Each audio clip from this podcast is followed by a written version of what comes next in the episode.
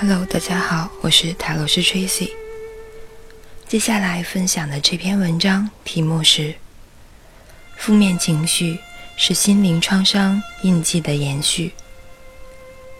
究竟是什么东西令我恼怒？很多时候，我们会发现，生活中很小的一件事，会让我们特别愤怒或伤心。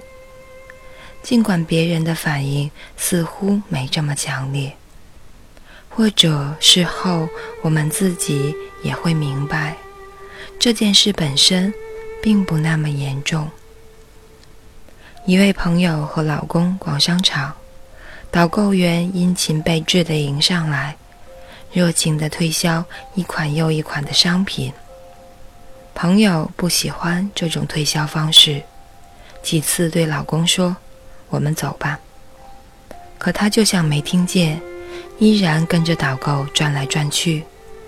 朋友气坏了，扔下老公，一个人跑到老远去逛。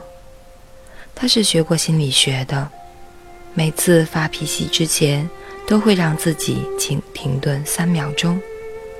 他一边逛，一边开始问自己：“我为什么这么生气？是因为我觉得被忽视？”在生活中，老公是一个重视太太意见的人。那么，这样一件小事，我为什么会如此在意？她又主动回去找到老公，接着逛，但是心里依然在琢磨。她知道，这种反应和自己过去的生活经验有关。在被父母管束的青少年时代。父母对他要求严格，必须听话，他不能有任何自己的想法和感受。从那个时候起，他最痛恨的人就是亲人不尊重自己，也会很轻率地给亲人下这么一个结论。的确，像这样一位朋友，莫名其妙的情绪会渗透到生活的每分每秒。当碰到不如意的人或事时，我们往往会抱怨客观环境出了问题，对方太过分，或者自己当下太愚蠢。可是，也许这并非最重要的因素，而是我们过去的感受形成的价值观，在这件事上进行投射。强大外表的背后是一个小小的自我。人的整体心理状态完全是过去经历的延续，就是这么奇怪。很多时候，我们认为很多事情已经过去了，忘记了，我已经很优秀、很完善了。但每个人过去形成的感受，还是会反映到现实生活中。这种影响必然从青少年时期开始，家庭中的排行、学校生活、当时的文化和历史背景，都会产生深远的影响。其中最重要的是父母对孩子的态度，和由此形成的家庭氛围，它几乎造就了孩子一生幸福的基础。父母对孩子的伤害，常常是不自觉、不自知的。也许不是打骂，却留下比打骂更深的印记。如果孩子在幼年时期感受不到父母的爱，不管他长大以后挣了多少钱，地位有多高，他都可能不喜欢自己。很多品貌俱佳的女孩，哪怕身边有再多追求者，她都无法获得自信。这种伤害，年龄越小，心灵印记越深。就像俄罗斯玩具套娃，人们看到的是一个强大的外表，但他内心深处的自我，却还是小小的一个。很多年轻的父母生下孩子之后，就把孩子扔到姥姥或者奶奶家，因为自己要忙工作、忙事业，顾不上啊。但是幼小的心灵本能的要依赖他人，因此姥姥或奶奶就变成了妈妈。当孩子长大以后，父母往往又把孩子接到身边，而这时。妈妈意味着什么呢？多半只是一个符号而已。最要紧的是扔来扔去本身，会让孩子产生极大的不安全感。长大以后，心里会产生微妙的变化，给自己设置一道墙，不允许别人靠得太近，不让自己再心痛。将来在他处理与爱人的关系上，可能会表现出两种倾向：要么对分离产生焦虑，牢牢地把爱人绑在身边，在对方身上找到心理需要；要么害怕与人建立亲密关系，对与人分离表现得出奇的冷漠和决然。提高自我察觉能力。